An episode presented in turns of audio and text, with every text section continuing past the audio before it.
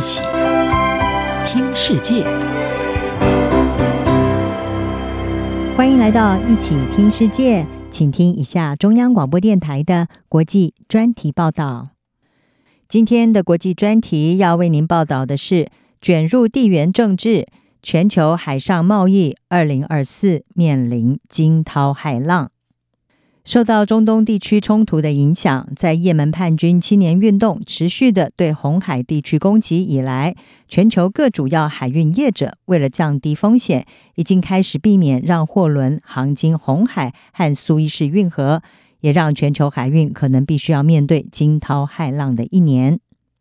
自从去年十月以色列和巴勒斯坦激进组织哈马斯的冲突爆发以来，中东地区的海上运输也因此受到干扰。也门叛军青年运动为了报复以色列对加萨的攻击，多次的对行经红海的商船发动攻击。青年运动声称，此举是要针对通往以色列的航运。美国方面是表示，从去年十月十九号以来，青年运动已经发动了数十起的红海攻击。全世界呢是有百分之十二的贸易量航经红海和苏伊士运河，但是多数大型航运业者为了避免风险，已经决定放弃这一条亚洲和欧洲的最短航线，改而行经非洲南端的好望角。丹麦航运巨头马士基就宣布，会在可预见的未来要求旗下所有船只从红海航线改道，转而绕行非洲好望角。而且警告客户要做好出现严重干扰的准备。但是绕行非洲会导致行程时间增加大约十天，并且呢需要更多的燃料和薪资成本，进而提高航运成本。包括沃尔玛、宜氏宜家、还有亚马逊这些零售商，以及雀巢这些食品制造商，都可能会面临延误出货，还有成本增加。总部位于美国佛罗里达州的一个玩具商 Basic Fun，它的执行长福尔曼就表示，这似乎是新常态。这几波混乱似乎时起时落，在你恢复到一定程度的正常状态之前，另外一件事又发生了，让事情变得是又失控了。Basic Fun 呢，主要是把在中国工厂生产的玩具运到欧洲还有美国市场。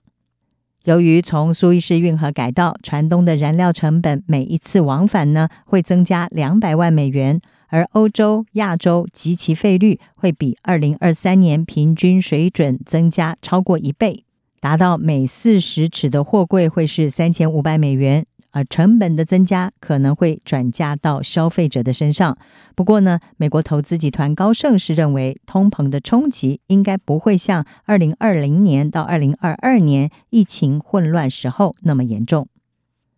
但是，欧美还有亚洲之间的海上运输时间延长，可能会让中国农历春节之前的货运受到影响。在这个世界最大出口国马上将会因为假期而停摆一周之前呢，各个产业的客户都在争先恐后的要运送货物。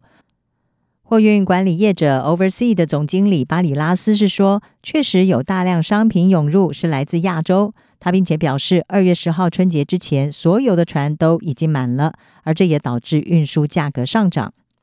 波罗的海国际航运工会的首席航运分析师拉斯穆森，他是告诉法新社，很多人都在关注及其运价。的确，他说呢，他已经翻倍。当然，这也说明情况有多么严重。但是，红海商船遇袭并不是唯一扰乱国际贸易的事件。虽然许多业者改由连接大西洋和太平洋的巴拿马运河来运输货品，但是因为当地遭遇到数十年来最严重的干旱，迫使当局要放慢过境速度。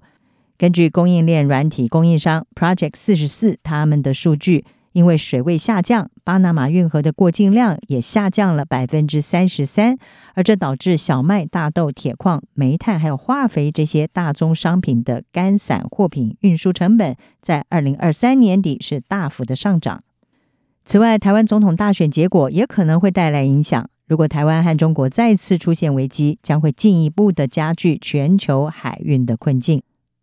货运数据提供商 Zeneta 的首席分析师桑德他说：“二零二四年的额外风险，包括红海的攻击事件，可能会扩大到波斯湾，而这可能会影响到石油运输。另外，台湾和中国关系的恶化也可能会影响重要的贸易通道。